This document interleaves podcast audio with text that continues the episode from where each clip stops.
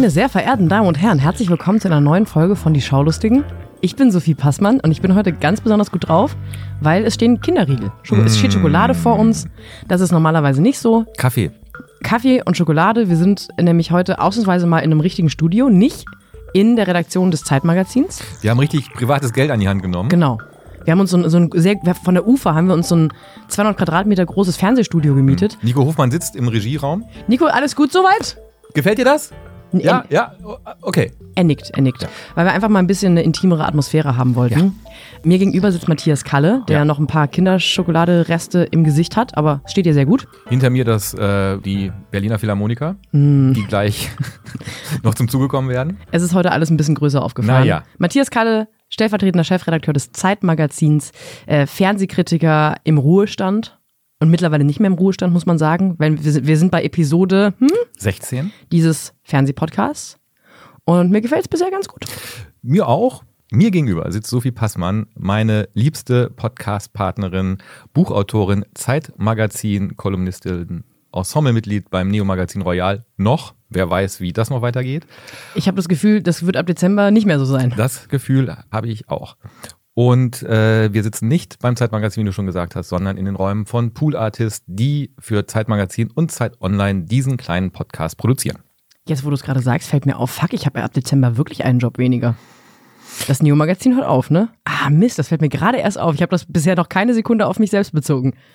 Verdammt, darüber werden wir heute nicht sprechen. Nein. Falls irgendjemand eine kleine geile Satire-Show machen möchte und dazu noch eine lustige Frau braucht, die ein Mikro halten kann, gerne Bescheid sagen. Dieter nur at dieschaulistding.de. Absolut. Wir sprechen heute in dieser Episode 16 über ganz viele Dinge nicht. Wir sprechen heute nicht über Between Two Ferns, den Film. Und wir sprechen auch nicht über die fünfte Staffel Brooklyn Nine-Nine. Wir beide, Matthias und ich, sind große Brooklyn Nine-Nine-Fans. Denn wir haben, das kann man jetzt schon mal verraten, Ja. wir werden über all diese Sachen sprechen. Aber in der nächsten Episode, wir haben in der nächsten Episode nämlich ein äh, kleines Comedy-Special vorbereitet. So ist das. Es Und wird, äh, es wird ganz groß. Es wird, wir werden über alles, was lustig ist, sprechen. Es wird eine richtige Feelgood-Folge. Deswegen bitte nicht sofort hektisch Mails schreiben. Warum sprecht ihr nicht über Brooklyn Nine? Es kommt noch. Und Between Two Ferns kommt auch noch. Und es kommt noch ganz viel anderer geiler Scheiß. Und außerdem, wenn wir schon dabei sind, äh, bevor wir in diese Folge starten, eine kurze Entschuldigung, ausnahmsweise mal nicht von Matthias. Ich habe beim letzten Mal einen Fehler gemacht. wie kann man nur? Ich habe beim letzten Mal behauptet, dass die Great Night Show von Luke Mo- Mockridge bei Pro7 laufen würde. Natürlich läuft sie bei Sat1. Es tut mir leid, es ist mir beim ersten Mal hören auch selber aufgefallen. Sorry, sorry, sorry. Aber worüber sprechen wir heute überhaupt? Wir sprechen über die Emmys, die waren nämlich. Wir sprechen über den Deutschen Comedypreis. Wir sprechen über zwei Streaming-Serien, Der dunkle Kristall und The Spy, die ich persönlich sehr unterschiedlich gut finde. Und ansonsten haben wir noch viel anderen Fun uns überlegt. Ich glaube, da ist einiger Fun dabei. Ich würde Ich mag aber das vor allem, wenn du es so sagst. So. Da ist einiges an Fun dabei, meine sehr verehrten Damen und Herren. Aber wir beginnen mit den Emmys. Ach, die Emmys. Ja. Die Emmys haben mir drei Tage meines Lebens geraubt. Das haben wir alle bei Twitter und Instagram gesehen. Dieses Jahr war es irgendwie besonders schlimm. Es war, ich, also ich gucke die Emmys nie live. Ich, bleib, ich bin ja nicht geisteskrank. Also ich glaube, das macht wirklich nur Steven Gätchen, dass der bis um zwei Uhr nachts wach bleibt, um sich dann diese Übertragung anzuschauen. Es läuft, glaube ich, irgendwo, pro 7, Six, irgendwo läuft es auf jeden Fall, wird es übertragen. Ich habe es mir am nächsten Tag angeschaut. Ja. Und normalerweise brauche ich nur einen Tag. Dann klicke ich mich durch die ganzen Bilderstrecken und schaue mir die schönsten Kleider an.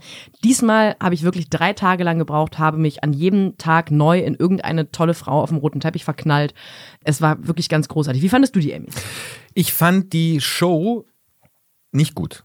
Ich fand die Idee, dass man eine große Gala, eine große Preisverleihung ohne Moderator macht, nicht gut, nicht, nicht zwingend. Ich würde in dem Fall auch sagen, die Schaulustigen Zeit.de, liebe Emmy-Macher, wenn Sie für nächstes Jahr Moderatoren suchen, Frau Passmann und ich hätten Zeit. Ich glaube tatsächlich, dass die Emmys sich gegen eine Moderation entschieden haben, weil es einfach in ganz Hollywood niemanden gibt, der moderieren kann. Das war auf jeden Fall mit Sicherheit der Grund. Ja. Also deshalb, wenn Sie da über den Teich mal schauen wollen, wie wir Profis sagen, dann kommen Sie vielleicht äh, eigentlich recht schnell auf uns. Ich fand es als Veranstaltung nicht gut. Ich habe mich aber trotzdem natürlich über viele Preisträger gefreut. Allerdings, und, und um, um all das Nörgelige gleich am Anfang zu sagen, ich fand, es gab zu viele Preise für Game of Thrones und zu wenig Preise für When They See Us. Absolut, da bin ich voll bei dir. So. Ich finde sowieso, äh, die Zeiten, wo Game of Thrones jetzt noch Preise gewinnen sollten, das ist für mich jetzt vorbei, um Ja. ehrlich zu sein. Sie ist immer noch teuer, ist immer noch schön, ist immer noch erfolgreich, aber können wir jetzt nicht mal anderen ähm, Leuten die Preise geben? Aber was wir beide ja festgestellt haben, unabhängig von der eigentlichen Preisverleihung, sondern von dem Bass, der hinterher lief, es war der große Abend von Phoebe Waller-Bridge. Phoebe Waller-Bridge ist eine Nachwuchsschauspielerin, die wir jetzt noch gar nicht auf dem Schirm hatten. Wusste ich gar was macht die eigentlich? Die hat so eine Show namens Fleabag, von der hatte ich jetzt, ich habe da mal reingeschaut, fand ich nicht so toll. Ja. Nein, Quatsch, wir sind natürlich äh, wirklich Fleabag-Ultras. Ich fange mal einfach an mit dem, was ich zuallererst wahrgenommen habe. Phoebe Waller-Bridge hatte ein atemberaubend schönes Dior-Kleid, eine Robe an. Äh, sehr tief ausgeschnitten, sehr classy, ganz wunderschön, war eine der wenigen, die auf der Emmy After Party das gleiche anhatte wie davor, weil es gibt ein ikonisches Foto von ihr, wie sie mit all ihren Emmys, ich glaube, es waren am Ende fünf oder so, also vier, vier waren es, zeigt mir Matthias gerade, ohne was zu sagen. Ich weiß, Zeigen sieht man nicht beim Ja. Podcast, ne? Ich Ja. muss Du- vier. vier, er streckt mir seine Hand Vier. entgegen mit vier. Sie hat eine Margarita in der Hand, trägt ihre Robe und raucht dabei eine Zigarette und schaut in die Ferne und man sieht diesem Bild einfach an, diese Frau ist gerade auf dem Peak. Ein Zitat des großartigen ähm, Fotos, was es von Faye Dunaway gibt, nach ihrem großen Oscar-Triumph, wo sie am Pool liegt, die Zeitungen ausgebreitet und auch ihren Oscar in der Hand hält. Großartig, ganz, ganz toll. Was mich überrascht hat, auch was die Verleihung angeht, wenn wir jetzt mal kurz noch bei den Preisen bleiben und weniger über die Kleider sprechen, was mir persönlich wehtut. Was mich sehr überrascht hat, ist, dass äh, Wieb und vor allem äh, Julia Dreyfus, die ja die Hauptrolle in Wieb spielt, keine Preise bekommen hat, weil Wieb jetzt die letzte Staffel und die Emmys sind ja eigentlich groß darin, noch ein letztes Mal einem, einer Show, die zu Ende geht, den Preis mitzugeben. Wie Game und, of Thrones. Und Julia Dreyfus äh, wurde ja gerade mit Krebs diagnostiziert. Und beides ist so etwas, was in dieses Hollywood-Schema von großen Preisen passt, also dass man ihr das nochmal gegeben hätte. Ich habe mich trotzdem sehr über Phoebe Waller-Bridge gefreut. Wir beide fanden es, glaube ich, eine äh, nicht nur gerechte, sondern auch äh, eine nötige Auszeichnung. Und die Art und Weise, wie Phoebe Waller-Bridge dann auch gefeiert wurde von der Presse, äh, hat uns gute Laune gemacht. Absolut. Ob es eine dritte Staffel Fleabag gibt, äh, ist immer noch nicht ganz klar. Wir haben da auch keine näheren Informationen. Wir sind dran. Nicht. Wir sind aber äh, dran. Ja. Mein zweites äh, Highlight war Billy Porter. Hm. Billy Porter, der die Auszeichnung bester Schauspieler in einer Dramaserie bekommen hat für Pose. Pose, ich möchte dich immer noch dazu zwingen, dass wir irgendwann mal in die Schaulustung drüber sprechen. Wir werden darüber sprechen, weil ich, ich fand, was äh, Billy Porter da auf der Bühne gemacht hat, dass er auf die Bühne gestürmt ist und als erstes gesagt hat, the category is love. Ähm, äh, das war schon ein ikonenhafter Auftritt und Ja. er hat James Baldwin zitiert und äh, er hat er hat geweint und ähm, äh, er hat genau die richtigen Worte gefunden für dieses, man muss es ja so auch sagen, dieses historische Ereignis, dass zum ersten Mal ein ähm, offen homosexuell lebender Afroamerikaner diesen Preis gewonnen hat. Überhaupt sogar habe ich jetzt festgestellt, nicht nur der erste offen homosexuell lebende Afroamerikaner, sondern überhaupt der erste offen homosexuell lebende Mann, der diesen Preis bekommt, und dann auch noch schwarz. Ja.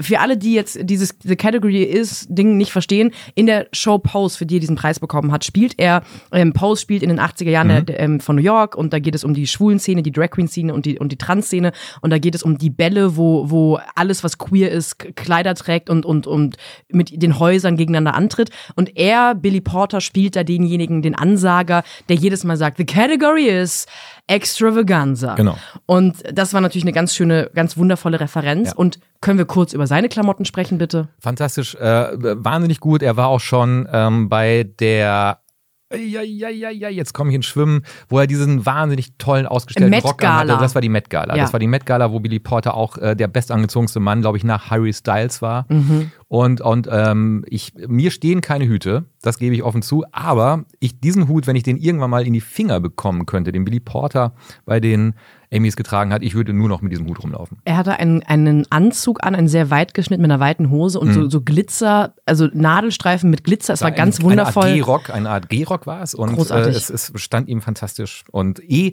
fand ich, dass äh, bei all diesen Galas, Preisverleihungen, die wir jetzt schon in den letzten in diesem Jahr gesehen haben, war, fand ich jetzt die Emmys fast die bestangezogenste Veranstaltung. Total. Also tu- tun Sie sich einen Gefallen, googeln Sie das Outfit von Billy Porter. Und wenn Sie direkt dabei sind, auch da, keine Überraschung, dass ich diese Frau jetzt abfeiere, weil das habe ich im Internet die letzten drei Tage auch getan. Natascha Lyon Äh, wir haben ihre, ihre Serie Russian Doll auf Netflix geschaut und fanden sie nicht so doll. Nee, fanden wir nicht gut. Man kennt sie auf jeden Fall als die rothaarige Verrückte aus Orange is the New Black. Die Älteren auch, kennen sie auch noch aus American Pie. Genau, so. Und äh, unfassbar, die hatte ein, ein goldenes äh, Plissé-Gucci-Kleid an mit einer großen Sch- Schluppe, so eine Schluppenschleife. Und es war einfach fantastisch. Und sie hatte ihre, diese roten Haare waren so wild und es war einfach phänomenal. Auch auf der Aftershow-Party hatte sie ein ganz wundervolles Kleid an. Ich habe mich so schockverliebt in diese Frau. Äh, folge jetzt jedem Natascha Leon Fan-Account bei Instagram und habe dann festgestellt, dass sie ja zusammen ist mit Fred Armisen, den wir noch aus SNL kennen, oder der, den man aus Portlandia, dieser sehr Ja. lustigen Comedy-Show kennt. Ja. Dass die beiden zusammen sind, das hat mir auch wieder emotional fünf Jahre meines Lebens geraubt. Als ich deine Begeisterung für diese Frau ähm, erahnt habe, erkannt habe, habe ich äh, ein fünfköpfiges Investigativteam drangesetzt, um, ich habe einfach gesagt, Kinder, ich weiß nichts über Natascha Lyon, was muss ich wissen? Deswegen Und- konnte die, die, die Zeit konnte dann drei Tage lang keine echten Geschichten recherchieren, weil das ganze Investigativjournalistenteam dran war. Zwei Sachen haben sie mir ins Dossier gelegt. Zum einen wurde sie einmal verurteilt, weil sie besoffen Auto gefahren ist und Fahrerflucht begangen hat. Weiß ich. Dann, meine persönliche Lieblingsgeschichte, drohte sie einmal einem Nachbarn, deren Hund sexuell zu missbrauchen. Und gab auch eine Anzeige. Gut, das wusste ich nicht. Finde ich jetzt, sagen wir mal, also auf nachbarschaftlicher Ebene eher schlechten Style, aber wenn sie danach irgendwie nochmal einen Kartoffelsalat vorbeigebracht hat, finde ich es okay. Wir wissen auch nicht, wer der Nachbar ist, von daher lau- erlauben wir uns da jetzt mal kein Urteil. Ja. Also Natascha Leon, ich bin wirklich. Äh, aber lass uns doch von, von eleganten, tollen, gut angezogenen, professionellen Veranstaltungen mal zu einem kleinen Downer kommen. Thomas Gottschalk? Gerne. Oder Thomas Gottschalk oder wie wir ihn nennen, Deutsche Knausgard, ähm, sch So nennen wir ihn eigentlich intern immer. schreibt, schreibt im Prinzip äh, sein Leben jetzt im Vierjahresrhythmus fort. Genau. Weil äh, vor drei Wochen ist sein zweite, seine zweite Autobiografie erschienen mit dem Titel Herbstbunt. Wer nur alt wird, aber nicht klüger, ist schön blöd. Es ist so einer von diesen griffigen Titeln, wo man weiß, das wird sich jetzt sieben Monate auf der Bestsellerliste halten. Es ist ja, es sei ihm ja irgendwie auch gegönnt. Wir haben das Buch beide nicht gelesen. Was wir gelesen haben und was uns doch sehr begeistert hat, war das Interview, was er im Spiegel gegeben hat, weil er da eine Selbstironie und eine, eine Art von Witz etabliert hat, den man von Leuten, die äh, in, seinem, in, in, der Phase seines, seiner Karriere sind, selten erlebt. Also er gibt im Prinzip gerade die Interviews, die man vor zehn Jahren von ähm, Harald Schmidt erwartet hätte in dem Alter. Ähm, er hatte auch einen guten Auftritt bei Lanz, kann man auch nicht anders sagen. Das war, das hatte alles Hand und Fuß. Er ist komischerweise ja seit, seit Jahren ist Gottschalk, wenn er bei anderen Leuten zu Gast ist, besser als in seinen eigenen Shows. Was ich ein interessantes Phänomen finde. Ich glaube, ich habe auch die Vermutung, dass er eigentlich nur noch deswegen noch Bücher schreibt. Und noch eins und noch eins, weil diese Promo-Phase für so ein Buch für ihn natürlich das Zauberhafteste der Welt ist. Einfach vier Wochen lang in jede Talkshow gehen, auf jeder Bühne stehen und das kann er halt wirklich gut. Ja. Wenn er, wenn er sich jetzt wieder wegorientieren würde von Literatursendungen, ähm, wieder hin zu einfach nur noch selber Bücher schreiben, ich wäre fein damit. Wie gesagt, ähm, es ist vier Jahre her, dass, dass seine erste Autobiografie Herbst Blond erschienen ist. Jetzt halt Herbst Bunt. Wir sind gespannt, was in vier Jahren erscheint. Herbstbeige. Herbst Beige, Herbst Weiß, Herbst Schwarz. Es sind ja noch ein paar Farben offen. Es sind ein paar Farben offen und ich bin ganz gespannt. Ich glaube, deshalb Deutsche Knausgard, ich glaube, dass er jetzt was für sich gefunden hat. Er schreibt jetzt einfach fortwährend und alle vier Jahre kommt ein neuer, neuer Band und ähm, wir sind gespannt, nicht so sehr aufs Buch, sondern auf die Talkshow-Auftritte von Thomas Gottschalk dann. Übrigens im nächsten Jahr, das wird ähm, ein, ein Hochamt für die Schaulustigen, eine große Wetten-Das-Gala, moderiert von Thomas Gottschalk. Ich habe jetzt schon schwitzige Hände. Ja. Weißt du schon, was du anziehst? Ja. Den Hut von Billy Den Porter Hut von Billy und das Porter Kleid und von das Kleid von. Natascha Leon ziehe ich an. Und äh, wir sitzen dann wahrscheinlich nicht in der ersten Reihe, weil wir natürlich nie eingeladen werden, aber wir reden drüber. Ich hatte überlegt, ob ich den Jumpsuit aus Fleabag anziehe. Ja. Hatte den jetzt schon einmal an bei einer Veranstaltung, bei einer Lesung und habe festgestellt, es gibt wirklich kein unpraktisches Kleidungsstück als diese, diesen Jumpsuit. Ja, das habe ich auch mitgekriegt. Äh, du warst doch gar nicht dabei, Nee, als ihn ich den anhatte. Ach so, ja, stimmt. ich den anhatte. Aber bei dir steht er tatsächlich besser als mir, muss man ehrlich sagen. Ja, danke schön. Leider Gottes sehen Sie uns jetzt nicht. Wir haben beide den Wir Jumpsuit haben an. beide den Jumpsuit an. Nein, was ein kleines Detail. Nico, gut, oder? Danke, danke Nico. Er nickt, er nickt. Ein kleines Detail tatsächlich, was ich nicht verstehe. Matthias hat heute einen Anzug an, also total förmlich. Ich habe quasi, ich bin gerade froh, dass ich mich aus der Jogginghose geschält habe. Ich weiß nicht, warum musst du gleich noch irgendwie für die Tagesschau einen Einsprecher machen? Bei mir ist ja so morgens, ich roll mich ja einmal durch den Kleiderschrank und was hängen bleibt, das ziehe ich an. Und das ist heute dabei rausgekommen. Es hat überhaupt gar keinen Grund, keinen Anlass. Also du hast dich nicht extra für mich Nein. schön gemacht. Na, das ist schön zu hören. Haben wir sonst noch was auf dem Newszettel? Ja, wir haben noch auf dem Newszettel eine Sache, die mich, ja, ich weiß, also ratlos zurückgelassen hat, war eine Meldung, dass Czerno Jobatai Editor at Large bei Focus Online wird. Czerno Jobatai Ich hole nur Tiefluft. Czerno Jubatai war mal eine Geheimwaffe der ARD, galt als äh, jung und frisch und frech und, und, und etablierte in den 90er Jahren, dass man zu einem Anzug Turnschuh tragen kann. Damals reichte das schon, um jung und frech zu sein. Heutzutage wird das nicht mehr reichen. Reicht mir der Sportshot auch bis heute? Hm, ja, das stimmt. Da muss man auch noch eine crazy Brille tragen. Stimmt. Und dann wird das schon. Editor at Large bei Focus Online. Ich weiß nicht ganz genau, was da sein Job ist. Wahrscheinlich ähnlich prädestiniert, wie als er Herausgeber der deutschen Huffington Post war. Ich, äh, ich, ich weiß es nicht. Ich, ich weiß nicht, ob wir diese Karriere weiter beobachten sollten oder sagen, Focus Online ist ja für viele die Endstation einer langen Karriere. Wie hieß nochmal dieser eine Kolumnist, den, den man früher besprochen hat und heute ignoriert? Jan. Jakob Augst ja, ja, ja, Jakob, Augstein. Jakob Fleischhauer. Jakob Blome. Jakob, ich, Ich- verwechsel die. Für mich, sind die, für mich sind diese Männer alle gleich aus. Es ist eine Person. Und bevor wir jetzt in, das, äh, in die eigentlich wichtigen Sachen einsteigen, eine letzte Sache, wo wir gerade von Sportschau sprechen, muss ich kurz in diesem Podcast hier erzählen. Sorry, sorry, sorry. Bevor wir, als wir vor ein paar Folgen, Episode X, über Inside BVB gesprochen haben, habe ich gesagt, dass ich Axel Witzel vom Borussia Dortmund ganz gut finde. Na, du hast gesagt, du findest den Namen Comedy Gold. Ja, das ist, ist auch Comedy Gold. Und hat mir tatsächlich in äh, Bonn bei der Lesung kam eine Frau, eine BVB-Frau und hat mir Eine ein, BVB-Frau? eine BVB-Frau, ich glaube, die hat irgendwas mit dem Verein tatsächlich zu tun und hat mir ein T-Shirt, ein, ein T-Shirt von einem BVB-Comedian Borussen Bernie, den ich nicht kenne, ein Axel Witzel-T-Shirt geschenkt mit Aufdruck und hinten drauf steht Herke Witzel und das ziehe ich jetzt zum Sport an, was ja nicht so oft ist, deswegen und ich habe aber jetzt Angst, äh, ich habe es einmal getragen und hatte Angst, dass ich jetzt in so BVB-Gespräche äh, verwickelt werde. Deswegen vielen Dank und ich werde jetzt öfter mal einfach sagen, dass ich von Sachen Fan bin, damit ich kostenlos Scheiß bekomme. Apropos Fan. Deutscher Comedy-Preis. Wir sind wir beide großer Fan von Wir sind ja. beide großer Fan. Ich möchte noch einmal an dieser Stelle einen Power-Tweet von mir zitieren an alle, die nicht nominiert sind dieses Jahr. Fantastische Arbeit. Weiter so. Der Deutsche Comedy-Preis, und jetzt muss ich eine Sache kurz erklären. Wenn Sie diesen Podcast hören, ist der Deutsche Comedy-Preis bereits vergeben worden. Die Show ist am 2. Oktober. Sie hören uns frühestens am 4. Oktober. Wir zeichnen etwas früher auf. Aber wir haben uns Gedanken gemacht, eine Prognose, wie dieser Deutsche Comedy-Preis vielleicht unter Umständen ausgehen könnte. Hast du, Sophie, wie bist du vorgegangen? Hast du, hast du realistisch getippt oder wie du es gerne hättest?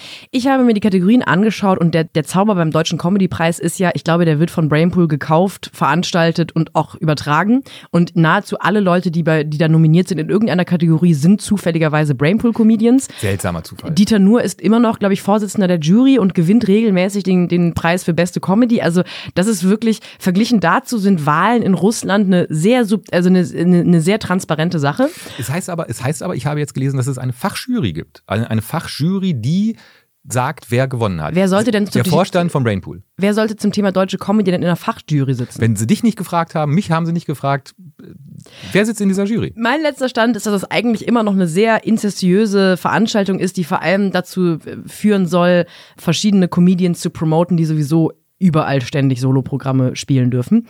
Aber ich bin da nicht verbittert, weil ich bi- bin da genau bei deinem Tweet. Ich ähm, bin eigentlich froh darüber, dass ich keinen Comedy-Preis bekommen habe, keinen bekommen werde und meine Ruhe habe.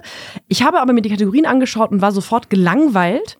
Deswegen habe ich mir was anderes überlegt. Ich habe mir über, äh, nicht getippt, wie die Kategorien ausgehen. Ich wollte mal vorhersagen, wie die, was in, bei der Show passiert. Ah, ah, okay. Ähm, ich hab, ähm, okay, weil ich habe mich, ich habe mich ans Programm gehalten und habe zwei Sachen gemacht. Ich habe gesagt, wer gewinnen sollte Mhm. und wer mit Sicherheit gewinnen wird. Dann machst du das doch mal zuerst und ich erkläre gleich, wie der Comedy-Preis aussehen wird.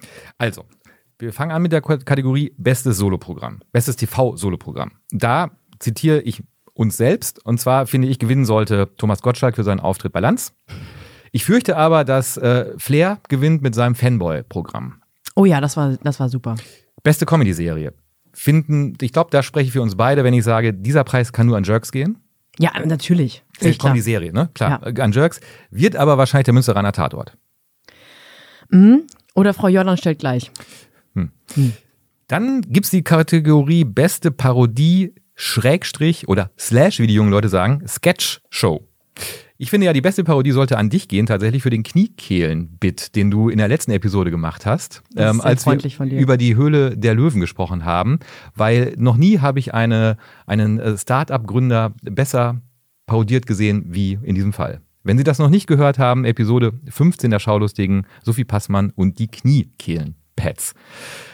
Wird aber nicht gewinnen. Wahrscheinlich wird gewinnen die Kategorie Beste Parodie Sketchshow Annegret Kramp-Karrenbauer für ihre Karnevalsgala aus diesem Jahr. Tut so, als sei sie eine progressive Politikerin. Apropos progressiv. Beste Comedy Show. Show ist natürlich ein großes Wort. Ich könnte mir aber vorstellen, dass Luke Mockridge für sein Programm Fernsehgarten da einen Preis bekommen wird. Oder äh, Sonderpreis für er vergisst bei seinem ersten Gast, der für Promo von einem Film da ist, nämlich Nora Tschirner, wie der fucking Film heißt. Ja. Fand ich auch einen sehr starken Auftritt. Noch zwei haben wir. Beste Satire-Show. Da sehe ich zwei Favoriten. Entweder Hart aber fair oder die Anstalt. Ja. Irgendwas Populistisches halt, werden sie da wahrscheinlich ähm, ähm, auszeichnen. Und dann gibt es noch tatsächlich eine Publikumswahl, wo die Zuschauerinnen und Zuschauer von Brain, äh, von, von ähm, Brainpool, Brainpool. Ist, schon, ist schon so richtig so. aus, aufgerufen wurden, abzustimmen. Äh, die Auswahl war schon mein lieber Herr Gesangsverein, Chris Tall unter anderem und äh, Martina Hill, ja. Caroline Kebekus, So. Ralf Schmitz, die üblichen Verdächtigen. So. Ähm, aber das Publikum sollte ja abstimmen. Da habe ich mich gefragt, worüber lacht das Publikum eigentlich gerade? Lachen die eigentlich wirklich über Martina Hill? Oder lachen die nicht eher über Uli Hoeneß, über Andi Scheuer oder über den Berliner Flughafen? Und sollte es diese Kategorie nicht geben, worüber lacht der Deutsche eigentlich? Und da, das und Sonderkategorie äh, bester BER ist immer noch nicht fertig, Witz. Ja. Geht, glaube ich, aber an ähm, Mario Barth. Ist der auch nominiert? Nein, weiß ich Ach so, gar nicht. Ich, ich hab weiß da- ich gar nicht. Ich habe die Liste Gehört vergessen. Mario Barth nicht der Deutsche Comedy-Preis? Dem gehört die Holding, Deutscher Comedy-Preis. Ich finde, das sind sehr realistische Vorhersagen. Danke. Ich habe, hätte das auch gar nicht besser machen können als du, deswegen habe ich glücklicherweise das geschwänzt. Ich habe aber eben die Show vorhergesagt. Also, äh, falls Sie den Comedy-Preis noch nicht gesehen haben, sparen sich den, den Gang zur Mediathek. Ich kann Ihnen grob umreißen, was passieren wird. Martina Hill wird an einer Stelle Heidi Klum nachmachen. Das wird mittelwitzig, aber sie sieht halt ein bisschen so aus. Da wird sie dann äh, auf zwei Meter Ebenen frauenverachtenden Humor machen. Nämlich erst macht man sich über Heidi Klum lustig und dann macht man sich über eine Frau lustig, die sich wiederum über Mädchen lustig macht. Dann macht Faisal Kavusi irgendwann ein Bit, fünf Minuten ohne eins, eine einzige Pointe, wo er Witze, vermeintliche Witze über Schwarze macht, die sehr rassistisch sind. Chris Toll wird irgendwann Witze darüber machen, dass er dick ist. Oliver Welke wird irgendwann im Publikum sitzen und äh, mit der Kamera gezeigt werden und versuchen, sehr angestrengt versuchen, ein möglichst würdevolles Gesicht zu machen, das gleichzeitig vermittelt, ich bin schon gerne hier, aber gleichzeitig ist auch alles wahnsinnig unter meinem Niveau, was beides wahr ist. Und irgendwann wird Caroline Kebekus singen und danach so eine Art Stand-up machen, der vermutlich mit Sicherheit mit Abstand das lustigste an dem Abend sein wird. Und das wird so der Comedy-Preis sein. Ich glaube, genauso wird es stattfinden. Meine Damen und Herren, wenn Sie es nicht gesehen haben, das war's. Das war der Deutsche Comedy-Preis 2019. Und auch da gab es da irgendjemand, wird es irgendjemanden geben, der aufregend angezogen ist? Nein. Okay, gut zu wissen. Wobei hat nicht, hat, gibt's nicht irgendwelche, Daniel Aminati trägt doch immer so, so Sakkos und Westen mit so, so quasi so ein Damastmuster. Ah, so, aber was soll Daniel Aminati auf dem Deutschen Comedy-Preis? Ist es nicht ironisch, wenn er bei Galileo Sachen macht? Ach, das ist, ach, der ist, ah, Ich glaube, das ist so ein bisschen so ein Satire-Reporter. ist der nicht bei TAF? Ich weiß es ehrlich gesagt Ich nicht. weiß es auch nicht. War der nicht früher bei, ich war aber irgendwann mal verknallt in den. Der war mal in einer Boyband, ne? Das weiß ich. Ja. Das weiß ich noch. Sehr gut. Ich erinnere mich noch. Ja, also das war der Deutsche Comedy-Preis 2019 im nächsten Jahr. Es kann nur besser Wir werden. können auch eigentlich den für 2020 auch schon vorhersagen, sparen wir uns aber jetzt. Ja, das war, ist ja im Prinzip das Gleiche. Dann sind wir auf einen Artikel in den letzten Wochen gestoßen. Naja, gestoßen klingt jetzt so, als hätten wir uns in die Tiefen des Internets gegraben. Es ist ein Artikel, der auf Zeit Online erschien bei den äh, geschätzten Kollegen und Kolleginnen von äh, Zeit Online, der davon handelt, dass Netflix gefühlt und vielleicht auch ähm, statistisch bewiesend, beweisend immer schlechter wird. Und da mussten wir beide natürlich aufhorchen. Weil äh, diese These oder die Frage, die Frage des Artikels ist, wird Netflix immer schlechter? Ähm, da hätte ich aus dem Bauch heraus einfach erstmal Nein geantwortet mhm. und habe auch eigentlich bei jedem zweiten Absatz des Textes gedacht, nee, nee, nee, immer noch nicht. Netflix mhm. wird immer noch nicht schlechter. Mhm. Der Text sagt eigentlich, dass 2014, als Netflix in Deutschland startete, gab es nur vier oder fünf Eigenproduktionen oder Serien, mit denen die an den Start gegangen sind, nämlich BoJack Horseman, Lilyhammer, Orange is the New Black, House of Cards und Hilf mir auf die Sprünge. Äh, äh, Hemlock, Hemlock. Hemlock Grove. Und äh, das war, war da damals quasi wie ein edler Designladen, weil es gab nur ganz wenige Produkte. Es war sehr übersichtlich und alles, was angeboten wurde, war spitzenmäßig. Da muss ich ehrlich sagen, bei diesen fünf Serien sind äh, zwei mindestens Ausschuss, nämlich Lilyhammer und Hemlock. Äh, ist schon mal ein grober Ausschuss von 40 Prozent. So ganz hochklassig war es nicht. Und mittlerweile produziert Netflix immer mehr. Es wird immer unübersichtlicher.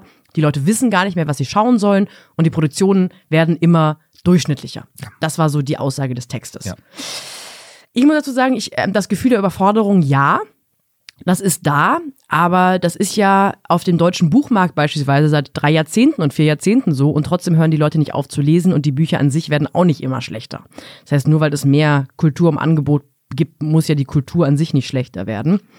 Und eine Sache, die mich sehr irritiert hat an dem Text, ist, dass äh, als es darum geht, einigermaßen in Zahlen auszudrücken, welche Serien werden denn jetzt tatsächlich schlechter, bezieht sich dieser Text auf, in der Messung auf die Qualität in der Bewertung bei IMDB, dieser Online Filmdatabank genau. Recherche. Und da habe ich sofort gedacht, na, aber wenn man popkulturelle Relevanz bei Serien messen möchte, dann muss man doch mindestens zu Rotten Tomatoes gehen oder man nimmt einen Mittelwert aus drei, vier Datenbanken, aber quasi einfach dem User im Internet zu überlassen, zu entscheiden, ob eine Serie gut oder schlecht ist, fand ich ein bisschen zu kurz gedacht. Das finde ich, sieht man zum Beispiel auch an den Serien, die äh, nach dieser IMDB-Bewertung am schlechtesten sind. Da ist zum Beispiel Bill Nye Saves the World. Bill Nye ist so ein ähm, Wissenschaftsjournalist aus den Staaten. Die ist mit Abstand die schlecht, am schlechtesten bewertete Netflix-Serie. Das hat aber einzig und allein damit zu tun, dass Bill Nye mal einen ganz schlimmen Shitstorm hatte, mhm. weil er im sehr prüden Amerika eine äh, Comedian eingeladen hat, die ein relativ angesexiertes Lied gesungen hat. Und deswegen hat er wahnsinnig viele schlechte Bewertungen bekommen. Dear White People, eine sehr großartige Netflix-Produktion, ist auch, auch unter den Top 10 der schlechtesten, was diese Bewertung angeht. Ist aber, ich würde mal einfach unterstellen, ist nämlich eine Serie, die von äh, schwarzen College-Studenten handelt, die ihren weißen Mitstudentinnen und Studenten erzählen möchte, ihr seid alle verdammt rassistisch. Dass diese schlechte Bewertung vielleicht eher mit äh, einem großen Unwohlsein von weißen Leuten zu tun hat, wenn in einer Serie mal schwarze Leute Sachen sagen dürfen. Diese Serie hat zum Beispiel bei Rotten Tomatoes 95 Prozent zu ähm, äh, Fan sein. Das heißt, ich fand den Anfang, ich fand diese Einordnung schon sehr verwirrend, um ehrlich zu sein. Interessant ist ja, dieser Text ist ja erschienen genau fünf Jahre äh, nach dem Start von, von Netflix in Deutschland, also genau zum Datum 16. September.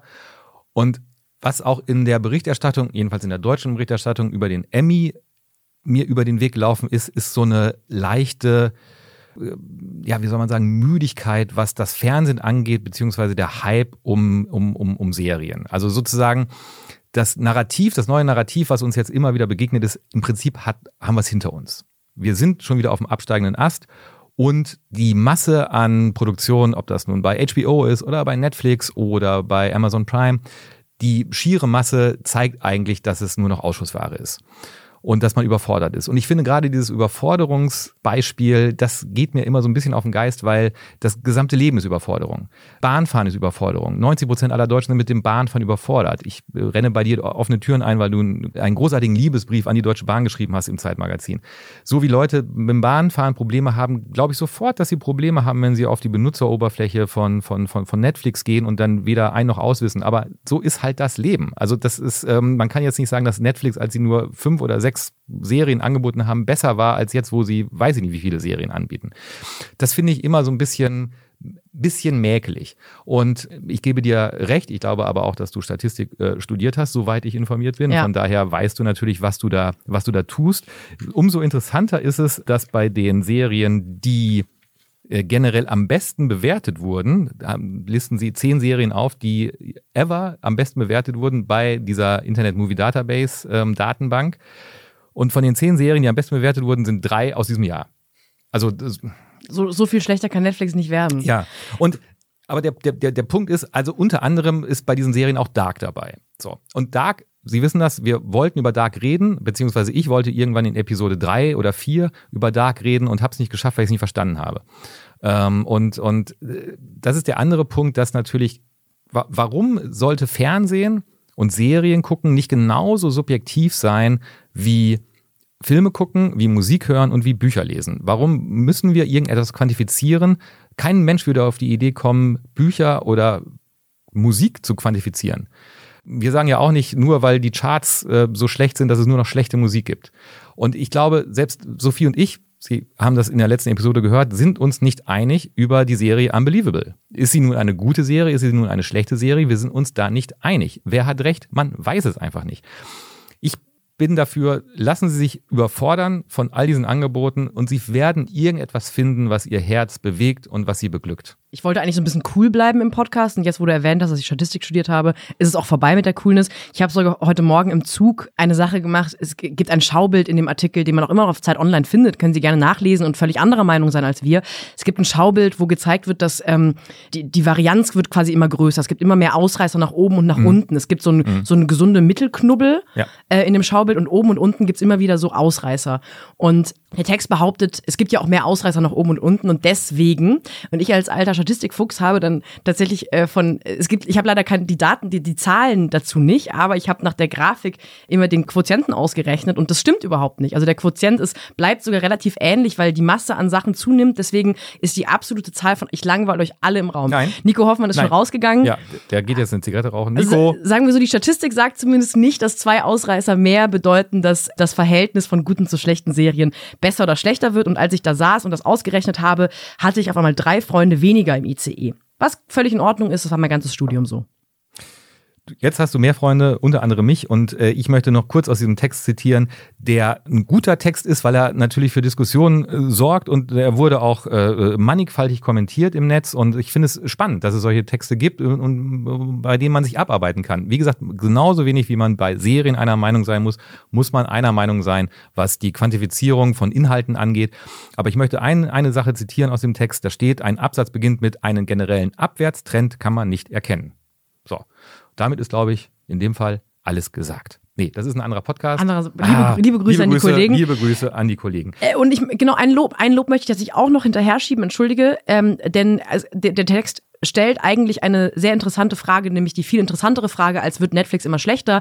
Ähm, es geht eigentlich um das die emotionale Verortung von Leuten zu Streaming-Anbietern. Es gibt immer mehr Streaming-Anbieter und der, der Text fragt, ob Millennials es oder das Net, ob Netflix es schafft, äh, bei diesem überbordenden Angebot eine mediale Heimat für Millennials zu werden.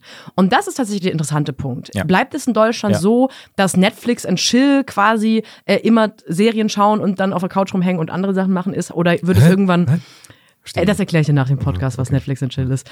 Äh, oder wird es irgendwann Amazon Prime? Chili also diese diese, diese, äh, diese emotionale Verortung bei Streaming-Anbietern? Ja. Das finde ich eine sehr spannende Frage. Ja. Allein deswegen lohnt es sich schon, den Text zu lesen. Genau. Wir können diese Frage nicht beantworten und sie wird vielleicht beantwortet werden, wenn ich glaube im November ähm, mit Disney Plus und mit äh, Apple TV Plus Shizzle ähm, neue Anbieter auf den sogenannten Markt strömen.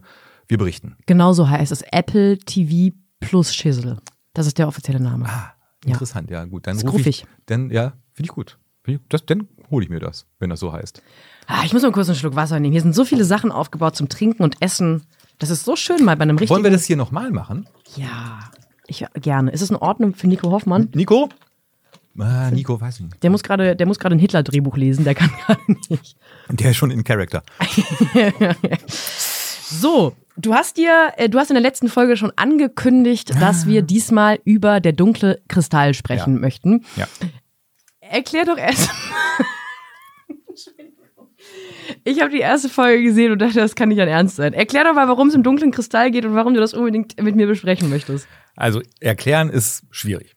Ich möchte es mit dir besprechen, weil ich, ich habe, also man muss dazu sagen, der dunkle Kristall ist ein, es sind Puppen. Es sind Puppen, es ist die Vorgeschichte von dem Film Der dunkle Kristall, den damals äh, 1983, glaube ich, Jim Henson, der Erfinder der Muppets, und ähm, sein Partner Frank Oz, äh, ein Puppenspieler, der unter anderem in der Figur des Yoda steckt. Yoda, Yoda ist ein Begriff. Ist der Begriff Be Yoda ist ein. Ist ein Begriff. Ähm, und 1983 kam der dunkle Kristall ins Kino. Hast du mich gerade wirklich, ob Yoda ein Begriff ist? ist super, Entschuldigung. Finde ich super. Wir hatten das schon mal. Ja, stimmt. Dass du, dass du bei Star Trek nicht so drauf bist gerade. Entschuldigung, ich wollte dich nicht unterbrechen. So. Ich bin ein Trekkie. Ja. So. Und ich bin ja zwei Jahre älter als Sophie. Und als ich sechs oder sieben war, lief in Deutschland äh, die Muppet Show. Also die große, große Erfindung von Jim Henson, der auch der dunkle Kristall erfunden hat. Und dass Puppen im Vordergrund stehen und eine Geschichte erzählen, löst bei mir einfach einen Effekt aus, dass ich wieder sechs oder sieben Jahre alt bin. Ich bin sofort wieder ein kleines Kind und sitze staunend vor dem Fernseher und denke, wie geht denn das? Ich verstehe das überhaupt nicht. Was machen denn diese Puppen da? Das ist, ich bin jetzt bisschen älter und ich gucke der dunkle Kristall und bin sofort wieder dieses kleine Kind, was mit, mit großen Augen vor dem Bildschirm sitzt und denkt, sagenhaft, wie geht das? Wie machen die das? Wer spricht denn da? Krass.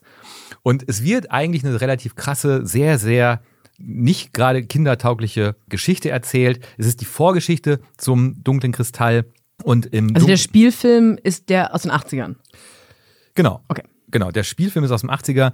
Der dunkle Kristall handelt davon, dass ein männlicher äh, Gelfling, nämlich Yen, zusammen mit dem weiblichen Gelfling Kira nach, einem langen, nach einer langen Wanderung ähm, mit Hilfe dieses dunklen Kristalls die Schreckensherrschaft der Skexe beendet und die Welt dann wieder in paradiesische Zustände zurückführt. Und das ist jetzt die Vorgeschichte und diese Skexe sind so Vogelspinnenartige Wesen, die ähm, auf, diesem, äh, auf diesem Planeten die Gelflinge ähm, und, und die anderen Bewohner äh, in, in, in Sippenhaft genommen haben und diesen Kristall, der ihnen mehr Lebenszeit spendiert, quasi wie einen Gefangenen halten und ihn aussaugen. Das, darum, darum geht es in dieser Vorgeschichte. Ich glaube, wenn du über der dunkle Kristall sprichst, klingt es für mich so, wie wenn ich über Statistik spreche, wie wenn es für dich klingt. Also Gelflinge, äh, ähm, Sachen. Ich bin sowieso nicht der ähm, Fantasy-Fan. Ich habe mir die erste Folge von Der dunkle Kristall, gibt es auf Netflix übrigens, angeschaut. Und meine erste Notiz in meinem schlauen Notizbuch ist, Handpuppen sind gemein zueinander. Dafür, darum geht's für mich in Der dunkle Kristall. Ja.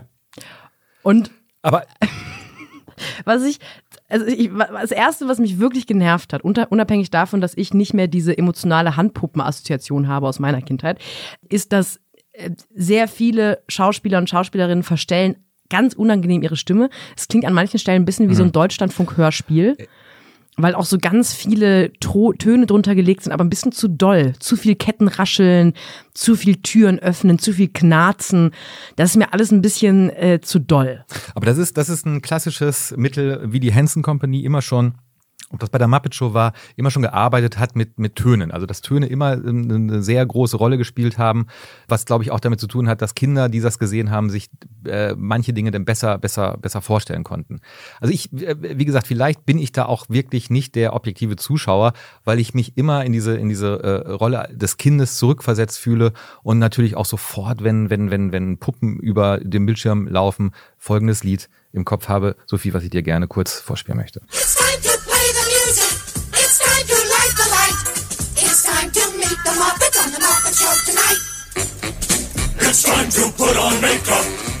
Time to dress up right. It's time to get things started. Well, ain't the old opening better? Für mich ist es nach all diesen äh, CGI-Kram und diesem ganzen, äh, was man heutzutage machen kann, auf der Leinwand Tote wieder als Schauspieler einsetzen kann und so. Ich finde dieses, dieses analoge, wir spielen mit Puppen, egal ob es Handpuppen sind oder Marionetten wie bei der Augsburger Puppenkiste zum Beispiel. Ich finde, es hat immer sofort etwas wahnsinnig Warmes, etwas wahnsinnig Freundliches und auch wenn es die schlimme Geschichte ist, die der, die der dunkle Kristall eigentlich erzählt, man ist nie in diesem Ich fürchte mich so sehr, sondern man hat immer das Gefühl, diese Puppen sind eigentlich genauso irre Typen, wie sie nur das pralle Leben kennt. Und deshalb finde ich es immer wieder toll, da zuzuschauen und ich finde auch diese Art und Weise, wie diese Puppenspieler agieren, was sie mit diesen Puppen anstellen können, ich könnte da, du hörst mich, ich könnte da stundenlang zuschauen. Und ich finde, allein deswegen lohnt sich diese Empfehlung, weil wenn auch nur ein Bruchteil der Leute, die sich das jetzt anschauen, deswegen diese Empfehlung, äh, genau das gleiche heimelige Gefühl haben wie du, lohnt sich's. Äh, weißt du, ich weiß, also weil ich so ein bisschen nach der ersten Folge ratlos war, was ich jetzt hier erzählen soll über den dunklen Kristall, habe ich mir mal den Cast angeschaut, Ja. weil der Cast ist ja immer ein schöner Indikator dafür, ob das ein ernst gemeintes, richtiges Projekt war, was auch irgendwie ernst genommen wird. Unser guter Freund Andy Samberg, Hauptrolle von Brooklyn Nine-Nine, spricht, Spricht, da. ja. Was ich sehr überraschend fand, Eddie Izzar spricht auch Ja. eine Rolle. Helena, Helena Bonham, Bonham Carter, Carter. spricht auch was. Die ja in Fleabag. Mm, Genau, ja, genau. oh Emma Gott, oh Gott. Thompson.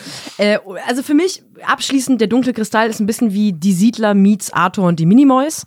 Toll. Lieb gemeint. Ja, so, absolut. Also Mhm. für mich, wenn ich sowas hören würde, würde ich sofort sagen, 10 von 10 Sternen. Okay, sehr gut. So. Meine Damen und Herren, wenn Sie was mit Puppen am Hut haben, so wie ich, schauen Sie es an, wenn Sie so jung und Dumm? so jung und unbeschwert durchs Leben gehen, wie Sophie Passmann, dann ist vielleicht Das ist meine große Qualität, unbeschwert durchs Unbeschwertheit. Leben zu gehen. Ich bin wirklich eine komplett unbeschwerte Person. Kommen wir zu etwas ganz anderem als den dunklen Kristall. Das ist wirklich, glaube ich, die wildeste Serienmischung, die wir je in einer Folge hatten. Ja. Erst über der dunkle Kristall und jetzt reden wir über eine Serie, die mir wieder vor Augen geführt hat, warum ich so gerne Serienempfehlungen annehme von Leuten, denen ich vertraue. Weil du hast gesagt, ich möchte gerne über die Serie The Spy sprechen. Eine Serie, die auf Netflix ist, eine Miniserie. Eine sogenannte? Eine sogenannte Miniserie. Ich hätte mir das nie angeschaut, einfach weil ich manchmal hat man doch so Serien, die sehen von außen nicht spannend aus für einen. The Spy ist Ihnen vielleicht äh, schon mal begegnet, zumindest in der öffentlichen Wahrnehmung, weil Sacha Baron Cohen spielt da die Hauptrolle, der Borat gespielt hat. Also dieser Ali Typ, G. dieser Typ im Monokini, Ja. der durch die Gegend am Strand rumlief und sich zum Affen gemacht hat, jahrzehntelang gefühlt, spielt jetzt das erste Mal in seiner Karriere eine bierernste, null ironisch gebrochene Figur. Es geht in The Spy um einen Spion, keine große Überraschung, nämlich um einen äh, Spion, der von Israel, vom israelischen Geheimdienst, dem Mossad, nach Syrien geschickt wird als ähm, ja, Doppel, Doppelagent äh, in den 60er Jahren. Syrien, äh, ähm, Krieg auch zwischen Israel und Syrien. Und dieser Spion ist ein in Ägypten geborener Jude, der, weil er jüdische Minderheit in Ägypten ist, irgendwann nach Israel rübermacht oder dahin geflohen ist mit seiner Familie. Und der Mossad denkt, naja, wenn wir jemanden in Syrien glaubhaft quasi reinbringen können, dann auf jeden Fall ihn. Und die Geschichte wird erzählt, wie er ausgebildet wird als Spion, wie er dann irgendwie wirklich sehr eigenartig und sehr gefährlich wirklich dann tatsächlich nach Syrien kommt und wie er viele, viele Jahre ein irre erfolgreicher aus Sicht der Israelis natürlich ein irre erfolgreicher Geheimagent ist und äh, das geht dann so weit, dass er mit dann Freundschaften im, in der Regierung von Syrien führt. Und man weiß am Anfang schon, wie es ausgeht. Es Ja. gibt also keine Spoiler in Nein. dieser Serienbesprechung. Nein, es ist erstens geben. ein historischer Fall, Ja. kann man bei Wikipedia nachlesen. Und es wird auch am Anfang in der allerersten Einstellung erklärt, Ja. irgendwann fliegt er auf. Wie gesagt, eine historische Begebenheit. Eli Kohn, der maßgeblich daran beteiligt ist durch seine Agententätigkeit in Syrien, dass der Sechstagekrieg dann gewonnen wurde, wurde hingerichtet, öffentlich in, in Damaskus, weil er enttarnt wurde. Und äh, das weiß man von Anfang an. Was man nicht wusste, nicht wissen konnte, ist, was für ein großartiger Schauspieler Sacha Baron Cohen ist, den wir als Komiker schätzen. Aber was er da abliefert in diesen sechs Folgen, wie zurückgenommen er Eli Cohen spielt, einen Bürger Israels, der seinem Land gerne dienen möchte, aber der im Prinzip in sehr einfachen Verhältnissen äh, lebt mit seiner Frau, die er über alles liebt. Diese Liebesgeschichte spielt eine große Rolle und, und wird durch eine Brot- und Buttermetapher immer wieder aufgefrischt. Und der seinem Land dienen möchte und äh, das Land möchte aber eigentlich seine Dienste gar nicht annehmen, weil sie immer Angst haben, jemand, der so der sich so anbietet, den nehmen wir lieber nicht als Spion. Aber wie du schon gesagt hattest, diese Idee, dass man, dass man jemanden, der in Ägypten sozialisiert wurde, nach Syrien einschleust, äh, über, über Buenos Aires, wo er äh, Syrer kennenlernt, deren Vertrauen gewinnt, wie er diese, diese Figur spielt und wie er dann irgendwann in Folge 5 selber nicht mehr weiß, weil er ein unfassbar luxuriöses Leben in Damaskus führt. Ja, und er ist unfassbar reich geworden, weil er, weil er mit Möbeln handelt, aber mit diesen Möbeln nur deshalb handelt, weil er in diesen Möbel Informationen verstecken kann, die dann in Israel landen. Und wie er denn auf einmal selber nicht mehr weiß, wer er ist. Es gibt diese, es gibt eine Wohnung in Zürich, die dem Mossad gehört, wo er immer sich umzieht. Also er kommt als Eli Kohn kommt er in diese Wohnung, dann gibt es da ein, ein, ein Zimmer, wo er sich umzieht und wenn er dieses Zimmer verlässt, ist er dieser Syrer. Kamil äh, Thabet. Genau. Und, und das macht Sacha Baron Cohen dadurch, dass er es so zurückgenommen spielt. Er macht es so fantastisch. Und die zweite Sensation in dieser Serie ist Noah Emmerich. Noah Emmerich ist ein Verbindungsoffizier bei Mossad, der ihn ausbildet. Noah Emmerich habe ich lange, lange nicht mehr auf dem Schirm gehabt. Noah Emmerich war in der Truman Show der beste Freund von Truman, also von Jim Carrey. Und Noah Emmerich ist, gehört zu diesen zweite Besetzungsschauspieler, der aber so toll gealtert ist und der diesen, diesen, diesen Agenten so gebrochen spielt und kaputt spielt, dass es wirklich auch da eine, eine, eine wahre, ja, Freude ist ein blödes Wort, aber man, man, man, man schaut diesem ganzen Cast so unglaublich gerne zu, wie sie das spielen. Weil es auch, weil es sich auch wirklich traut, äh, Ambivalenzen ganz lange bis zum Ende auszuhalten und nie aufzulösen. Also Noah Emmer, also der Verbindungsoffizier, verliebt sich auf so eine Art und Weise irgendwann in die Frau von Eli Cohn, die natürlich zu Hause bleibt und auch nicht weiß, dass er Spion ist. Ja. Und es wird aber nie, es, es wird nie romantisch, aber man eigentlich weiß man, er hat Gefühle und manchmal merkt man auch, sie ist froh, dass er sich kümmert und dann, also, aber es wird nie in einer Szene wirklich mal plakativ aufgelöst. Und das ist für mich diese neben Cohn, der wirklich atemberaubend spielt. Ich finde das eine Frechheit, dass jemand, der so lustig ist, auch noch so talentiert und auch gut aussehend ist. Sophie, wenn ich eine Sache schon anmelden darf, um einen kleinen Spoiler auf die nächste Folge. Ich möchte gerne ähm, mit dir auch nächste Folge, wenn es unsere Comedy-Folge ist, über die Frage sinnieren, sind möglicherweise Komiker die besseren Schauspieler? Ja, sehr, sehr gerne.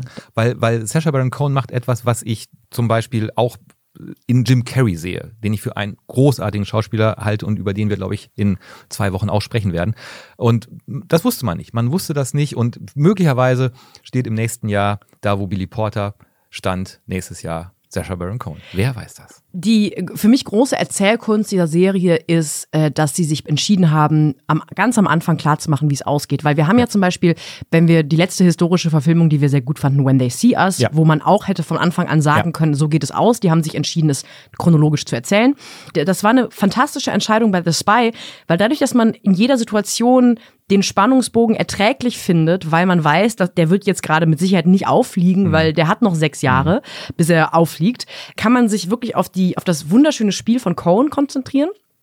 Und vor allem, ich finde, die größte Freude von The Spy ist äh, in immer, es gibt immer wieder so sehr deutlich gemachte Szenen, wo Cohen vor, oder wo, nee, also ja, wo äh, Tabeth vor Entscheidungen Ja. gestellt wird. Ja. Also äh, es, für mich hat es sich ganz oft wie ein Videospiel angefühlt, wo man verschiedene Optionen hätte. Ja.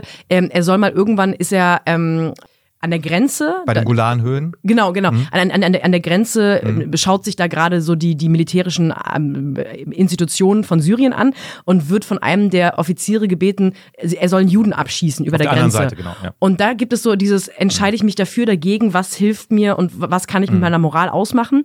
Wenn es ein Videospiel gäbe oder falls es ein Videospiel in diese Richtung gibt, bitte schreiben Sie mir an die schaulustigen.zeit.de. Ich bin so kurz davor, mir eine PlayStation 4 zu kaufen, weil das Spiel würde ich sofort spielen. Und das ist eine tolle Szene und äh, es gibt viele tolle Szenen, die wir äh, Gideon Ruff ähm, äh, verdanken. Das ist der Mann hinter The Spy, der auch schon Prisoner of War erfunden hat. Und Homeland. Und, und, äh, Homeland ist ja quasi die, Deut äh, die amerikanische Adaption von Prisoner of War. Und Gideon Ruff macht da, macht da wirklich einen fantastischen Job. Und genau was du sagst, obwohl man weiß, wie es ausgeht, dass er hingerichtet wird in Damaskus, gibt es zum Beispiel eine, äh, zweimal Sequenzen, der, der syrische Geheimnis weiß, es gibt irgendein Leck in Damaskus. Irgendeiner übermittelt Botschaften. Und dann machen sie folgenden Trick. Sie fahren mit so einem Bulli, der Frequenzen aufspüren kann, durch Damaskus Stadtviertel. Und äh, schalten aber den Strom ab. Ähm, weil sie ahnen, da morst jemand. Und tatsächlich hat Elikon so eine kleine Morsmaschine. Und diese Frequenz, die diese Morsmaschine aussendet, die spürt dieser, dieser Wagen auf. Und dieser Wagen fährt halt durch die Stadtviertel und überall, wo er ist, wird der Strom abgeschaltet, um zu hören, ist da was.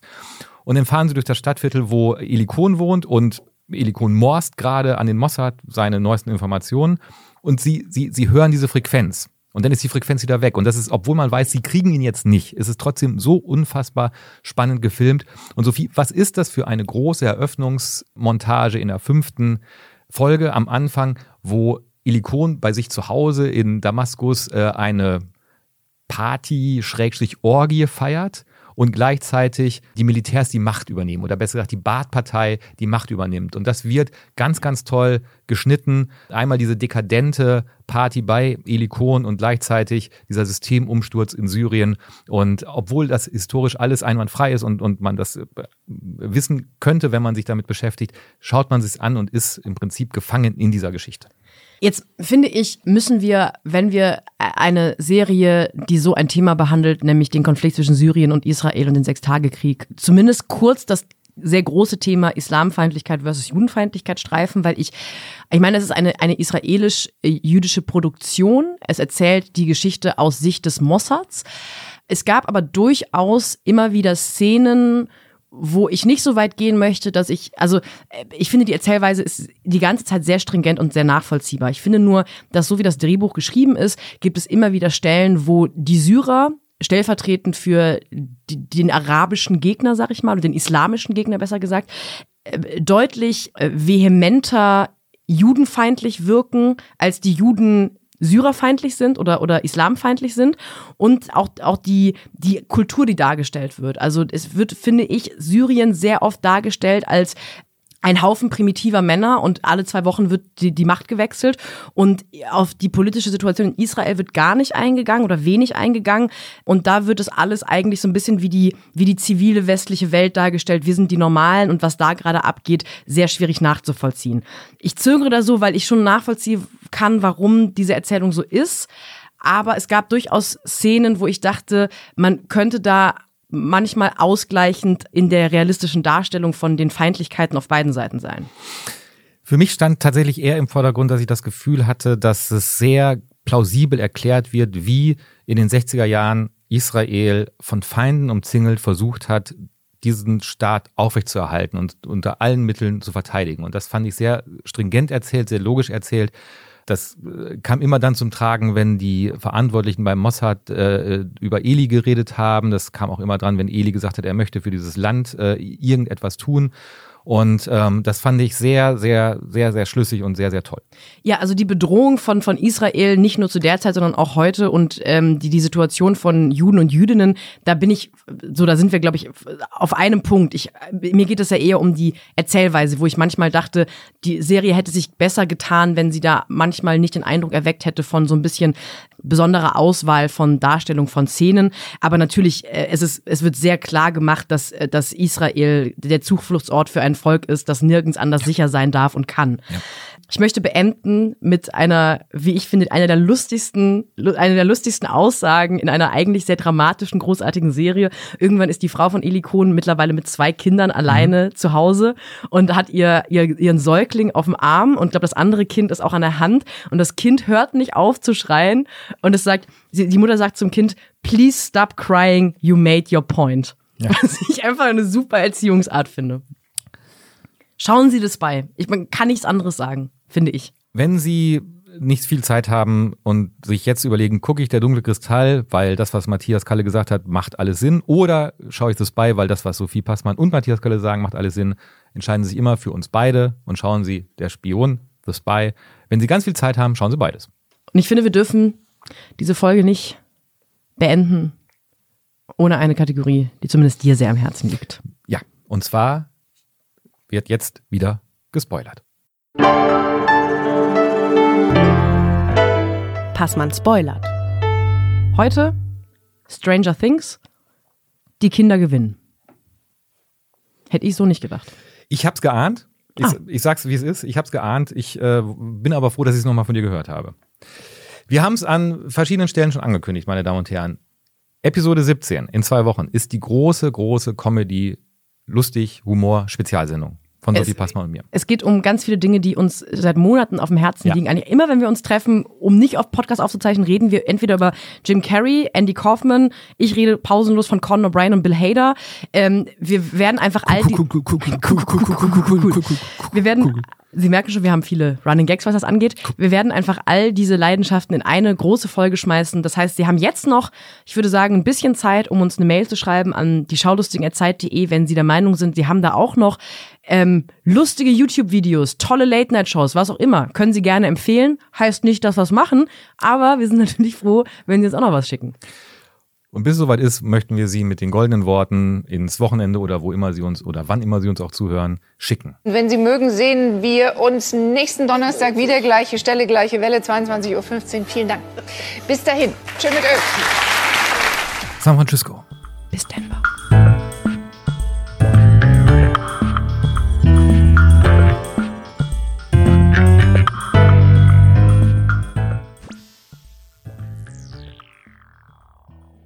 Ich habe dir das gesagt mit dem Kaffee, ne? Dass das passiert. Das war aber nicht meine Schuld. Ich, war- aber ich, warum wusste ich's? Warum wusste ich, dass wenn du dir Kaffee während der Show einschüttest, dass es alles daher plattert? Ja, wir hören noch mal rein. So. Ah, Ich wusste es. Ich habe es gewusst. Ich habe es einfach gewusst. ich habe gerade vor lauter Begeisterung leider ein bisschen Kaffee verschüttet. Und ich habe, Ah. es, und habe es prognostiziert. Man muss aber dazu sagen, dass die Kaffeekanne. Ja, Also, ist das ist kein gut. Aber ich habe, habe ich gesagt, ich möchte keinen Kaffee während der Aufzeichnung? ja, weil du Angst hattest, dass ich es verschütte. Ja. Aber Nico Hoffmann holt gerade. Ähm, ja. Nico, sorry, sorry, sorry. Es tut uns sehr leid, aber da, danke, Nico, das ist sehr freundlich von dir. Ah, Mist. Ja, Das, da wird mir Maria Lorenz eine richtige Rechnung für stellen für den Tisch. ja. Das kriegt man ja nie wieder raus, Kaffee. Ne? Aus, aus, aus Tischen. Das ist ja bekannt.